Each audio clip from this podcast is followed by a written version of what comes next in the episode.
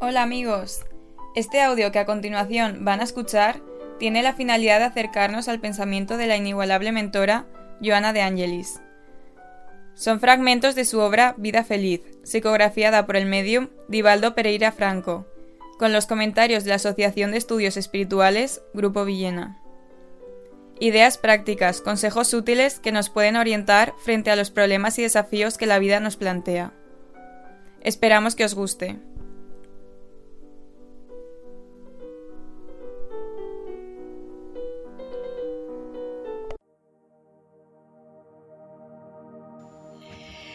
El amor, lección de vida, de la obra Vida Feliz, ítem 181 de Joana de Angelis.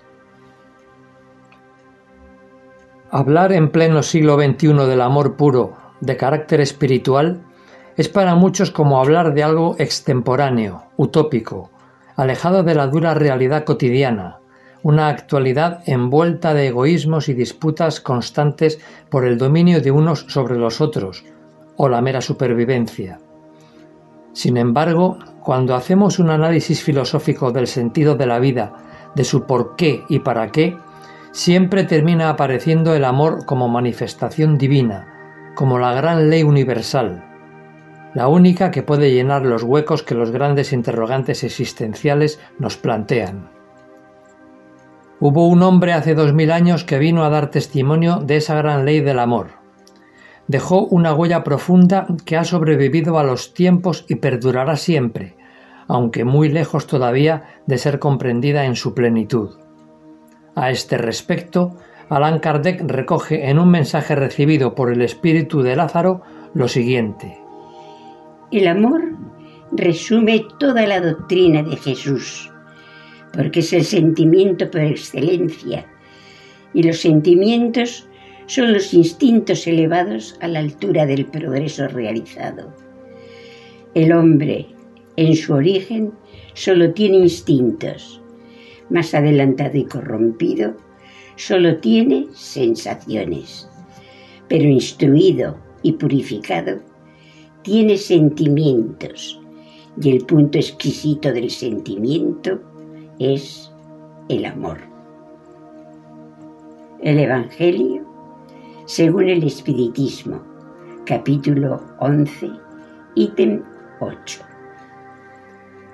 En ese proceso antropopsicosociológico del ser, el amor termina por aparecer en la medida en que va desarrollando los sentimientos, forjados a través de enormes luchas, duras pruebas y múltiples experiencias que lo van sensibilizando. La mentora Joana, una vez más con enorme claridad y sencillez, nos invita a reflexionar sobre ello. La máxima elección de la vida es el amor. Sin él, los objetivos a alcanzar pierden la finalidad, dejando a la persona a merced de sus pasiones inferiores. El amor es la sublime lección que nos marca el rumbo existencial. Sin ese sentimiento superior, que fluye constantemente de la divinidad, se está a merced de los intereses espurios de carácter inmediatista que satisfacen las pasiones inferiores, pero que no colman el espíritu ni le llenan de auténtica felicidad. No importan los objetivos si se descuida ese motor existencial, el único que le confiere auténtico sentido a todo lo que el ser humano realiza en la vida. Cuando falla el amor, la vida se convierte en algo así como un día sin sol, como una primavera sin flores, un pájaro sin alas, un barco a la deriva y sin timón, un vacío que no puede llenar el poder, el dinero o los placeres sensoriales. Jamás el tener podrá llenar al ser. El amor diluye las sombras de los sentimientos negativos, imprimiendo el sello de la serenidad en todos los actos. El amor consigue disolver con el tiempo los sentimientos ruines, aquellos que nacen del rencor, del resentimiento, de la ira y de tantos otros que consumen las energías y enferman el cuerpo. El amor es el gran medicamento, el gran remedio para diluir las sombras y restablecer la salud, especialmente la psicológica, aquella que proporciona serenidad y armonía en todas las circunstancias de la vida. También la mentora espiritual hace referencia al amor terapia, el mejor remedio para afrontar todas las situaciones y pruebas de la vida. El Maestro Jesús lo ejemplificó de manera incomparable en las diversas etapas de su labor media mesiánica. Incluso al final, en el momento del martirio injusto y despiadado, en esas horas interminables de graves tribulaciones, se mantuvo firme en el propósito divino de amor y renuncia, un verdadero testimonio incomparable, un modelo sublime de abnegación que ha perdurado a lo largo de los siglos. Ama, por tanto, todo y a todos. Es preciso no establecer límites ni barreras al amor. Hay que dejarlo crecer en todas las direcciones para que el enriquecimiento sea pleno, total. Para ello es necesario combatir su principal enemigo, que no es el egoísmo, sino el miedo. Efectivamente, el miedo a ser heridos, traicionados o incomprendidos atenaza y no permite salir del área de confort para explorar nuevos caminos, terrenos por donde se pierde la seguridad y la comodidad, dejando al descubierto las fragilidades humanas.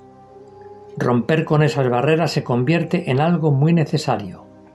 Por lo tanto, es preciso aprender a amar sin condiciones, eliminando el miedo que limita las posibilidades de crecimiento y constriñe las más nobles iniciativas. Ejercítate en el amor a la naturaleza, que resplandece en el sol, aire, agua, árbol, flores, frutos, animales y hombres. Contemplar la naturaleza es un espectáculo sin igual. Es el gran milagro de la vida, donde todo se armoniza y se complementa, salvo el hombre que todavía no aprendió a integrarse sabiamente en ella.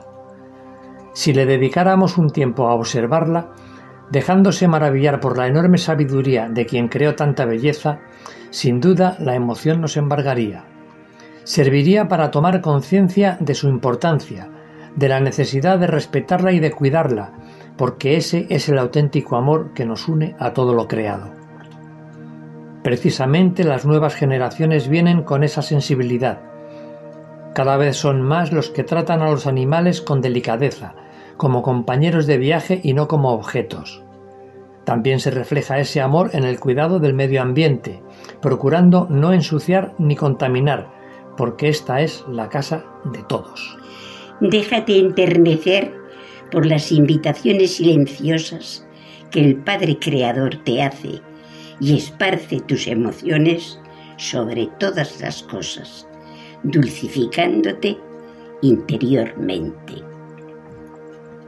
Joana nos habla de las invitaciones sutiles que la divinidad manifiesta a cada instante, Solo hace falta silenciar por un instante el ruido mental, las preocupaciones y los pensamientos enfocados en el pasado o en el futuro para centrarse en el aquí y ahora.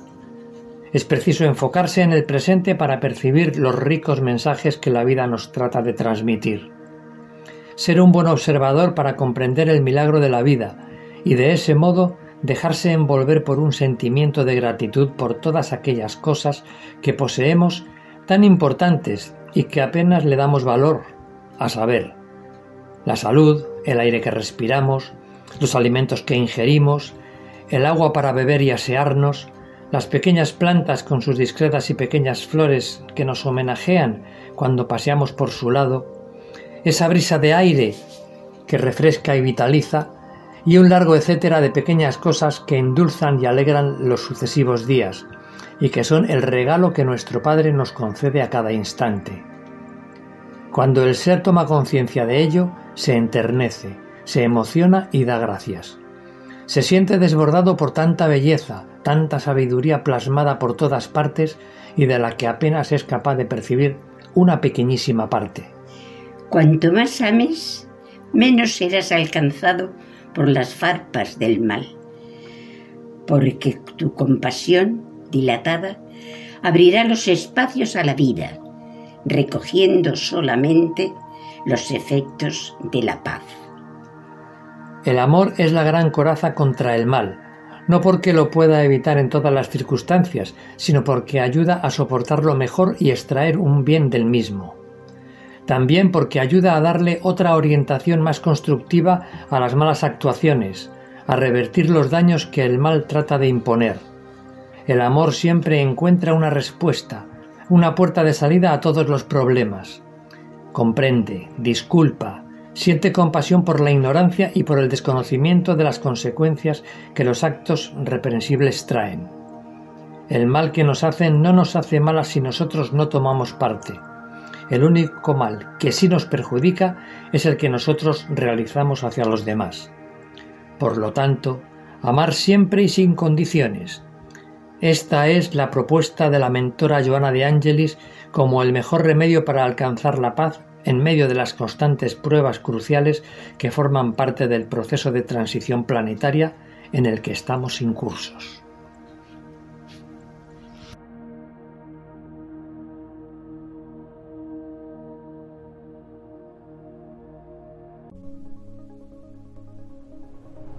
Bien amigos, esperamos que os haya gustado este audio. Recordaros que podéis visitar nuestra página web www.amorpazycaridad.com, donde podréis encontrar información sobre estos temas relacionados con la espiritualidad y el conocimiento.